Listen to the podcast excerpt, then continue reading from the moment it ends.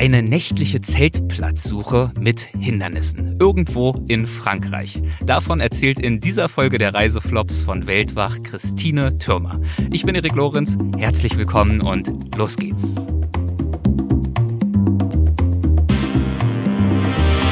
Mein Gast heute ist die meistgewanderte Frau der Welt und Bestsellerautorin Christine Türmer. Ihr aktuelles Buch trägt den Titel Auf 25 Wegen um die Welt. Hallo Christine, ich freue mich sehr. Hi. Hallo Erik, ich bin wieder mal bei dir Gast. Ich freue mich.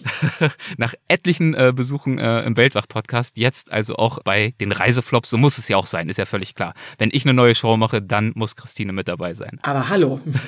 Und ich glaube, du möchtest uns äh, heute mitnehmen nach Südfrankreich, nicht wahr? Genau, ich habe lange überlegt, ja. was ist denn einer meiner größten Flops und einer der äh, wohl umfangreichsten und skurrilsten Flops, der ist mir tatsächlich passiert in, wie schon gesagt, in Südfrankreich. Ja. Da bin ich gewandert äh, zum südlichsten Punkt auf dem europäischen Festland, also nach Tarifa. Mhm. Das muss man dazu sagen, das war eine Winterwanderung. Ich bin in Deutschland gestartet, am Rhein, am deutschen Eck genauer gesagt, und äh, bin dann also im Herbst durch Frankreich äh, und dann bis in den Winter hinein durch Spanien gewandert. Denn du bist ja hart im Nehmen, ne? Also du scheust dich wirklich nicht vor Schnee, vor Kälte, du wanderst, du zeltest, du äh, machst einfach weiter das ganze Jahr. Ja, in dem Falle war auch wirklich so ein bisschen bewusst, ich wollte mal gucken, kann man also auch in Europa das ganze Jahr überwandern. Also dass ich natürlich jetzt im Sommer einfach mal nach äh, Australien, also Entschuldigung, in unserem Winter mal nach Australien fahren kann, fahren kann ne, ja. ist auch klar. Ne? Aber klar. ich geht das auch in Europa, also muss das irgendwie in den Süden. So, und ich bin dann natürlich äh, gleich von, vom Rhein weg nach Süden gegangen, eben nach Südfrankreich. Und äh, die Anekdote, die ereignete sich also im Oktober. Mhm. Es ist insofern wichtig, als Oktober, da ist also schon, äh, naja, die Tage werden kürzer und äh, das schlägt sich natürlich auf die Wanderzeit. Ne? Ich versuche natürlich so viel wie möglich Kilometer reinzukriegen. Und an diesem Tag oder in dieser Nacht genauer genommen, war ich an den Gorges du Tarn. Das ist so eine Art äh, Grand Canyon Frankreichs. Mhm. Und da kam ich eben wirklich bei Sonnenuntergang hin. Und das Mondlicht, es schimmerte da so über diesem wunderbaren Canyon. Und ich war ganz berührt und es war ganz toll. Und ich war so beseelt, dass ich dachte, so, das ist jetzt brillant für eine Nachtwanderung. Weil jetzt geht der, führte meine Wanderroute, führte eh so auf der Straße, da war eh kein Verkehr. Dachte ich, super, da läufst du jetzt noch mal ein bisschen. So, es war natürlich schon bitterkalt. Ich da also mich da schön eingemummelt, bin da also äh, mondlich da vor mich hingelaufen und habe das sehr genossen. Aber als dann der Weg von der Straße wegging, meine Route, dachte ich, na ja, jetzt solltest du vielleicht doch mal Zeltplatz suchen, weil so im offenen Gelände auf so einem schmalen Wanderweg ist es einfach zu gefährlich nachts. Also selbst bei bei Mondlicht. Mhm. Ja, und das war das ist immer ja so. Eigentlich schon eine Herausforderung an sich. Ne? Also Zeltplatzsuche bei Dunkelheit stelle ich mir insgesamt schwierig vor. Ich meine, du bist da natürlich wahnsinnig erfahren. Ich kenne das von meinen längeren Wanderungen, ist das wirklich so ein eigener Prozess. Also wenn man dann nachmittags, abends, das Licht wird langsam schwächer, anfängt die Landschaft zu scannen und zu schauen, wo könnte ich mich niederlassen? Ah, ich gehe mal noch weiter, vielleicht ein bisschen windschattiger noch. Also diese Suche ist ja auch so ein eigener kreativer Entdeckungsprozess, der auch sehr viel Spaß machen kann. Aber bei Dunkelheit gut, da ähm, ist dann auch viel Rätselraten wahrscheinlich. Naja, vor allen Dingen, weil ich einfach nichts gefunden habe und es wurde immer kälter und ich wurde immer verzweifelter und dachte, wenn ich jetzt mal gleich vernünftig gleichgezeltet hätte, hätte ich nicht so viel Zeit verloren, weil ja. ich suchte da also irgendwie schon eine Stunde rum. Das Problem ist, das heißt mir dann auch gedämmert, in Frankreich, gerade in Südfrankreich, gibt's da ganz viel so undurchdringliche Macchia. Und äh, das sah zwar irgendwie schön aus, aber ich bin da einfach nicht reingekommen. Ich brauche ja was zu Wildsenden, was sichtgeschütztes äh, und auch was wettergeschützt, aber vor allen Dingen dort eben sichtgeschützt. Also ich fand einfach partout nichts. Und Macchia sind solche harten Gewächse, ne? Also die lassen dann genau. einfach nicht zu, dass man ein Zelt aufstellt. Ja, das war von wegen Zelt aufstellen, da hast du gar nicht dran, du kommst da gar nicht rein. Das ist hm. alles total äh, ver verwuchert. Also bin ich dann ganz verzweifelt auf einen Wirtschaftsweg abgebogen. Also da fuhren, also, äh, also da war jetzt natürlich nachts überhaupt keiner mehr unterwegs. Es war auf der Straße keiner mehr unterwegs. Also ich habe da überhaupt niemanden gesehen, kein Auto, kein nichts. Aber dieser Wirtschaftsweg, der war natürlich befahrbar für Autos. Ne? Also man sah schon, das war äh, ja für die Bauern halt gedacht. Mhm. So, und dort gab es äh, zwar auch Freiflächen, aber da war leider Gottes alles eingezäunt. Und zwar Viehgatter. Mhm. Und jetzt habe ich aus leider unschönen Erfahrungen lernen müssen, dass man sich auf gar keinen Fall nachts hinter so ein Viehgatter begibt, weil du siehst nachts nicht, ist da jetzt sind da irgendwie Viecher dahinter oder nicht. Aha. Und wenn du, äh, ist mir nicht schon mal passiert, wenn du auf einer Bullenweide landest oh oder erst merkst du dein Zelt aufbaust, das kann wirklich lebensgefährlich werden. Oh ja. Also das heißt, mir war klar, ich kann nicht nachts, was ich tagsüber vielleicht hätte machen können, aber ich kann nicht nachts über so einen äh, Stacheldrahtzaun, also so einen Viehkatter eben steigen. Ne? So, und ich lief immer weiter, noch ein Kilometer, noch ein Kilometer, es war gar nicht mal meine Richtung, ne? Bis ich endlich auf ein Gatter stieß, was offen war. Und ich so, hurra, hurra, wenn das Gatter jetzt bewusst offen steht, also da hatte der Bauer das auch mit dem Stein offen gelassen, also das ist super, weil dann kann kein Vieh dahinter sein, mhm. weil sonst würde das ja nicht bewusst offen stehen. Also ich da nichts wie rein und finde da auch gleich so eine Baumgruppe, so ein bisschen von dem Gatter entfernt, äh, so die Senke, ebener Platz und nicht alles super. Ja, da äh, will also gerade so mein äh, Probe liegen, ne? als ich plötzlich Autoscheinwerfer sehe. Oh nein. Und ich, ich denke schon, das kann jetzt nicht sein, weil ich habe zwei Stunden vorher auf der Teerstraße kein Auto gesehen und jetzt, was soll das denn jetzt? Ne? Und dachte, nee, der ist wahrscheinlich auf der Teerstraße, der kommt nicht da lang. Und tatsächlich, ich, ich, ich verharre da und sehe tatsächlich, dieses Auto rumpelt genau diesen Wirtschaftsweg entlang.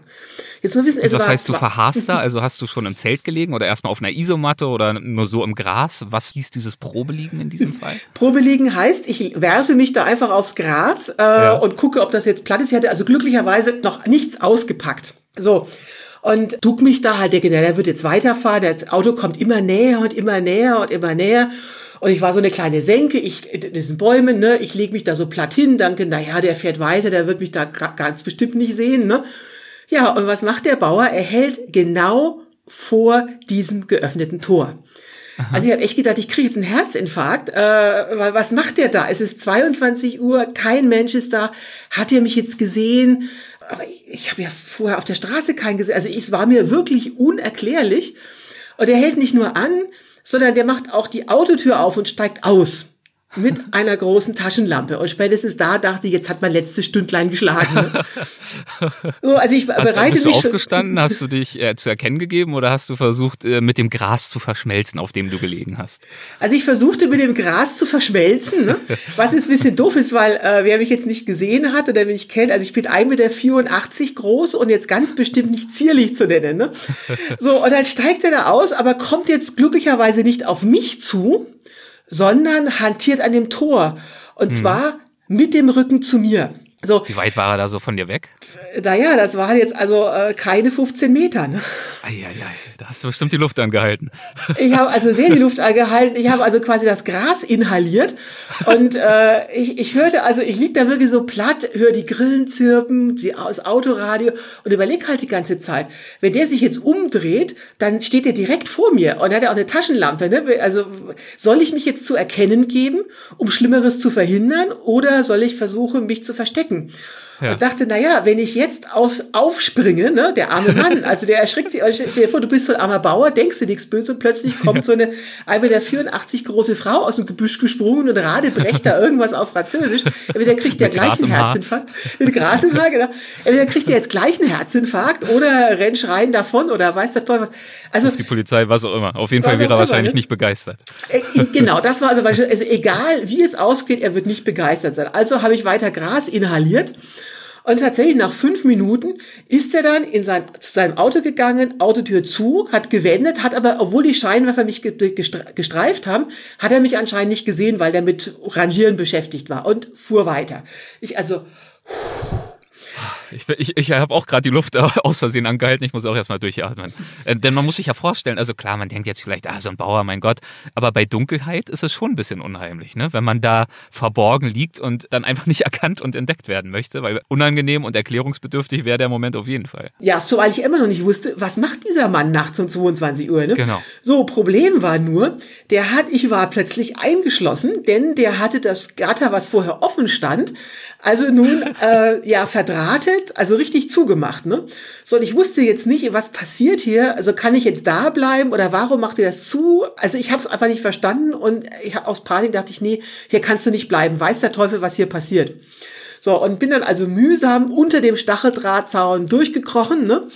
Hab äh, Staub abgeschüttelt und äh, war mittlerweile ja da auch schon sehr spät und also weitergesucht. Ne? Noch mehr äh, Gras und Dreck wahrscheinlich eingesammelt. Also genau. Ja, es wurde nicht besser. Es wurde also nicht besser. Ich laufe also weiter diesen blöden Wirtschaftsweg entlang und äh, überall Macchia. Die, die Magie der Mondnacht über diesem Grand Canyon, die lag wahrscheinlich schon äh, gefühlt sehr, sehr lange zurück, sehr weit zurück. Ja, ich hätte mich in den Hintern treten gehört, dass ich also nicht vorher gezählt habe. Also jedenfalls hatte ich dann endlich nach diesen ganzen abgesperrten Viehweiden und äh, äh Macchia hatte ich echt das Glück, da kreuzte also eine Hochspannungsleitung den Weg. Mhm. Und unter dieser Hochspannungsleitung war Brache, ist klar, da könnt ihr ja nichts anpflanzen. Und es war zwar Macchia, es war zwar ein bisschen stachelig, aber es, es war, also ich habe jedenfalls einen Zeltplatz gefunden. So mhm. keine, so etwa 50 Meter vom Weg entfernt. dachte, Halleluja, also bequem war es jetzt nicht. Und äh, die Hochspannungsleitung, die surrt da auch ganz schön, mir war schon alles egal. Ich dachte, also Ohrenstöpsel rein, zack, also ausgebreitet. Ich war so fertig, habe nicht mal mehr Abendessen gekocht. Und das will was heißen, so verfressen wie ich bin. Ne? Also ich habe da nur noch äh, mühsam irgendwie ein paar äh, Nüsse geknabbert und habe mich hingelegt und will da also nicht entspannt einschlafen. So, nun leider ist das jetzt nicht das Happy End der Geschichte. Jetzt begann das Drama erst. Also kurz vor Mitternacht höre ich plötzlich in der Ferne lautes Autogehupe. Aha. Und äh, nicht nur Autogehupe, sondern ich höre auch lautstarkes französisches Schreien, also irgendwelche Rufe und gellende Pfiffe. Und so muss ich mir vorstellen, ich hatte ja zwei Stunden vorher keinen gesehen. Also da war niemand. Und plötzlich hier du ist warst das quasi. eigentlich im Nirgendwo. Ich war im Nirgendwo. Nachts im Nirgendwo, ja. Ne, und plötzlich ist da quasi so ein Volksauflauf. also ich dachte, was machen die denn um Mitternacht? Also wir sind ja hier mitten auf dem platten Land sind das jetzt irgendwie, ich habe überlegt, irgendwie eine Hochzeit, vielleicht kommen die jetzt von oder von der Familienfeier, vielleicht kommen die, fahren die jetzt nach Hause und weil hier die alle die Dorfpolizisten kennen und wissen, da blitzt die jetzt keiner, äh, machen die jetzt noch Party auf dem Weg und weiß der Teufel was. Ich dachte, kann ja nichts passieren. Ich bin ja hier äh, auf diesem Wirtschaftsweg, da kommt jetzt nachts bestimmt keiner, das muss auf der Straße sein. Ja, weit gefehlt. Also das kommt also alles immer näher. Also wirklich die Pfiffe, äh, das Huben. Äh das ist ja wirklich skurril. Man, man greift sich an den Kopf und kann es nicht glauben wahrscheinlich. Du liegst da im Zelt und denkst, was ist da los? Genau, was, was ist da los? Und ich versuchte halt verzweifelt eine Erklärung. Und die einzige Erklärung, die ich hatte, ist, dass hier irgendwelche besoffenen Jugendlichen, weil ich meine, wer rennt denn brüllend und pfeifend nachts durch die Gegend? Also die einzige Erklärung, die hat, das sind, das sind Besoffene, das können nur Besoffene sein. Ich überlegte verzweifelt, wenn diese Besoffenen jetzt eine allein, eine Solo-Frau mitten im Zelt liegen sehen, das könnte jetzt schwierig werden. Und du konntest nicht mal mehr mit dem Gras verschmelzen, weil du lagst ja im Zelt. Also so einfach war es jetzt auch nicht mehr. Ich lag mal im Zelt, ja. Was zwar ein bisschen im Gebüsch versteckt war, aber äh, wenn da jemand im Auto vorbeifährt mit der, mit der Stabschein-Taschenlampe, dann, dann erkennt man das sofort. Ne? Mhm. So, ich habe also erstmal meine Wertsachen unter den Pullover geschoben ne? und habe dann also verzweifelt überlegt, wie kann ich mich verteidigen. Nun habe ich das kleinste aller Schweizer Offizierstaschenmesser dabei, wo die Klinge also schon zu kurz ist, um sich ein Brot aufzuschneiden. Das war dann also meine einzige Waffe. Ich habe die mal vorsichtshalber gegriffen und linste also nun verzweifelt aus dem Zelt raus, aber äh, ich habe mich das nicht aufmachen trauen. Und dann guckte durch den Lüftungsschlitz raus und da hast du natürlich nur einen ganz kleinen Ausblick und ich, ich sah einfach nichts außer Mondschein und halt diese Geräusche, die immer näher kamen. Und als ob das jetzt nicht alles schon schlimm genug wäre, wurde das also noch schlimmer, weil plötzlich fing die Erde an zu beben. Also ich dachte, das, ich bin hier in Südfrankreich. Sind hier irgendwelche tektonischen Platten? Ist das Erdbebengebiet? Also ich habe mich überlegt, hast du schon mal was von Erdbeben in Südfrankreich gehört? Das gibt's doch jetzt nicht. Was waren, sind das jetzt Leute, die von dem Erdbeben flüchten oder was ist jetzt hier? Ne? Und, und sich noch mal eine letzte Sause geben, bevor alles runtergeht. Ja, ja und dachte so, wackel jetzt die Hochspannungsleiter, was ist jetzt hier? Ne? So, und als ich dann also wirklich mittlerweile völlig angsterfüllt aus diesem Lüftungsschlitz rausgucke, sehe ich etwas, wo ich denke, das gibt's jetzt alles nicht, aber plötzlich kam die Erklärung, also fiel es wie Schuppen von den Augen, denn keine 50 Meter von meinem Zelt entfernt liefen hunderte von Schafen vorbei. Okay. Schafe. Ja, Schafe. Mhm. Und äh, man stellt sich ja immer so vor, äh, so als Mensch, der nicht wandert, dass man die hören würde. Aber das tut man nicht. Ich bin oft oder bei Wandern sehr häufig Schafen begegnet. Schafe, wenn die laufen, wenn die getrieben werden, sind total still. Aha. Das heißt, die ich habe die einfach mit dem nicht Laufen gehört. beschäftigt und kommunizieren dann Genau. nicht großartig. Okay. Die sind mit dem Laufen Ja. beschäftigt und die, es, es waren so viele, es waren wirklich nicht hundert, ich glaube, es müssen an die tausend Schafe gewesen sein, dass, dass die Erde bebte. Wow. Und plötzlich wurde mir auch klar, was das Gehupe und das Gepfeife war. Ganz einfach, der Schäfer schob die Schafherde mit seinem Jeep vor sich her ja. und gab mit den Pfiffen und dem Geschreie gab er den Hütehunden die Kommandos. Denn die liefen am Rande der Schafherde lang und versuchten, die auf dem Wirtschaftsweg zu halten. Meine Güte, um Gottes Willen. Wie groß war die Erleichterung in dem Moment? Ja, ich dachte erst, äh, äh, und da fiel mir auch wie Schuppen von den Augen, die vorherige Anekdote. Ja, Warum? Äh, am Gatter. Das war ja. der Hirte wollte, also oder der Schafherdenbesitzer, der hat ganz offensichtlich diesen Umtrieb nachts gemacht, damit er tagsüber nicht die Straße blockiert. Ne? Wenn ja. da Verkehr ist und da sind tausend Schafe, das geht natürlich nach hinten los. Ne? Ja. Das heißt, er musste das nachts machen und er musste natürlich, damit die Schafe sich nicht verirren, musste er alles absperren, damit die nicht aus Versehen irgendwie auf diese Kuhweide abbiegen. So, und der hat also abgesperrt, ne? Das war das erste Mal, wo ich ihn gesehen habe. Nicht ahnen, er, dass er dich einsperrt, aber gut. Genau, ja. genau. Und dann ist er zu seinem Auto gefahren, seiner Schafherde, und hat die dann eben, während ich meine Nüsse zu Abend gegessen habe, hat die dann also eingesammelt und vor sich hergeschoben. Und tatsächlich sind also diese tausend Schafe und das halbe Dutzend Hütehunde inklusive Schäfer in erdbebenähnlichem Tempo an mir äh, Geräuschen hinter mir vorbeigezogen, ohne mich zu entdecken. Nicht mal die Hütehunde haben mich aufgespürt. Okay, wie, wie ging es dir als sie dann an dir vorbeizogen und vorbeigezogen waren, warst du so fix und fertig, dass du eigentlich äh, bereit warst, um erstmal irgendwie eine Woche Wellnessurlaub irgendwo einzulegen? Oder warst du einfach so erfreut und erleichtert, dass du direkt tief eingeschlafen warst? Wie bist du mit dem nächtlichen Schock fertig geworden? Der hat sich ja über Stunden hingezogen. Ja, also ich muss sagen, ich war eine sehr kurze Nacht, weil ich war so aufgeregt, du kommst dann auch so schnell nicht runter von dem Adrenalin. Ja. Und ich habe dann also wirklich erstmal, ich glaube um zwei bin ich dann irgendwann mal eingeschlafen. Ne? ja, aber die, die, die, die Lehre aus der Geschichte ist, wir sind also bei Wildzellen schon viele, viele skurrile Geschichten passiert, aber nie irgendwas ernsthaft Schlimmes. Also ja. falls mal jemand von euch bei Wildzelten irgendwas Unerklärliches um einen herum passiert, also in der Regel ist es eine ganz harmlose Erklärung, auch wenn es sich erstmal skurril anfühlt. Ja, skurril ist auf jeden Fall äh, der Begriff der Stunde hier. Äh, sehr, sehr schön. Dann ist es ja nochmal gut gegangen. Das äh, freut mich. Ähm, ich danke dir herzlich für die Geschichte und äh, sage hoffentlich bis bald, liebe Christine. Gehabt dich wohl. Mach es gut. Ciao, ciao. Gerne. Happy Trails.